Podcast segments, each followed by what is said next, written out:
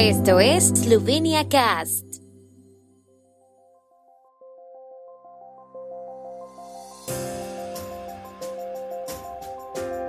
Noticias. Eslovenia celebra hoy el Día de la Soberanía a 30 años de la retirada del ejército agresor yugoslavo. Primer ministro Janša y ministro de Defensa Tonin recibieron cartas de amenaza en sus domicilios. En el Día de la ONU, Eslovenia reafirmó su compromiso con el fortalecimiento del multilateralismo eficaz. Exposición en Piuca con motivo del 30 aniversario de la independencia de Eslovenia. Hoy 25 de octubre se cumplen 30 años desde que el último soldado del Ejército Popular Yugoslavo abandonó el territorio de la República de Eslovenia. Con este hito histórico, la guerra de independencia finalmente terminó y así entonces Eslovenia se convirtió en un Estado definitivamente soberano. El 25 de octubre es por tanto fiesta nacional, pero no es día feriado, se trabaja normalmente. Una ceremonia para conmemorar esta fecha histórica se llevará a cabo por la noche en Koper. El anfitrión será el ministro de Defensa Matei Tonin. El presidente de la República, Borut Pajor, anunció una jornada de puertas abiertas en el Palacio Presidencial y una guardia de honor se alineará a la entrada del recinto. En la noche del 25 al 26 de octubre de 1991, el último barco con soldados del Ejército Popular Yugoslavo salió del puerto de Koper.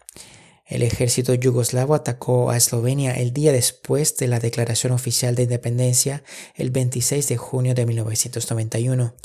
A esto le siguieron 10 días de combates, que terminaron con las negociaciones de Brioni. Escucha el podcast con motivo del Día de la Soberanía en la plataforma de SloveniaCast, sloveniacast.com y en transmisión en directo a lo largo de todo el día. Según informes de los medios de comunicación eslovenos, el primer ministro Janez Janša y el ministro de Defensa Matej Tonin recibieron envíos con amenazas de muerte el viernes. Las cartas iban acompañadas con balas de munición. Janša publicó en redes sociales fotos de objetivos dibujados en su rostro y los rostros de miembros de su familia. La carta fue enviada directamente a su residencia. Tanto Tonin como la oficina del primer ministro confirmaron la recepción del envío. Con motivo del Día de las Naciones Unidas, Eslovenia abogó por el fortalecimiento del multilateralismo efectivo y basado en normas con un papel central de la ONU basado en la coherencia y complementariedad inseparables de la paz y la seguridad y el desarrollo y los derechos humanos, respetando el derecho internacional y las metas y principios de la Carta de las Naciones Unidas.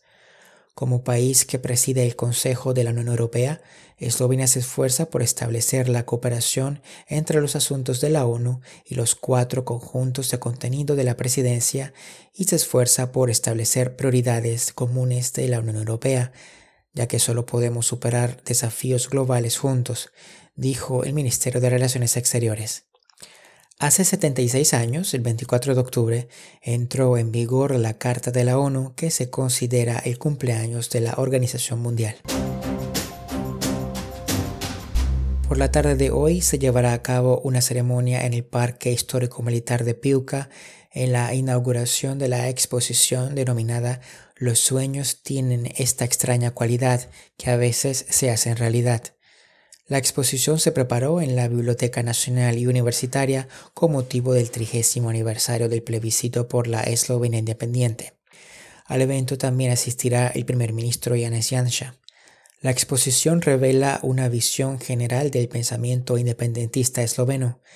Presenta la memoria de las aspiraciones y actividades independentistas que forman parte del rico patrimonio cultural escrito y la memoria de nuestra nación dijo la oficina del primer ministro. La frase título de la exposición fue pronunciada por el profesor Otton Moore en la década de 1950 y personifica a muchas personas y grupos que pensaron y actuaron en la dirección de la Eslovenia independiente, dijo la oficina del primer ministro. El tiempo en Eslovenia. El tiempo con información de la ARSO, Agencia de la República de Eslovenia del Medio Ambiente. Hoy estará mayormente despejado. Por la mañana hubo niebla en las tierras bajas. Las temperaturas máximas del día serán de 9 a 13 en la región de Primorska hasta 18 grados centígrados.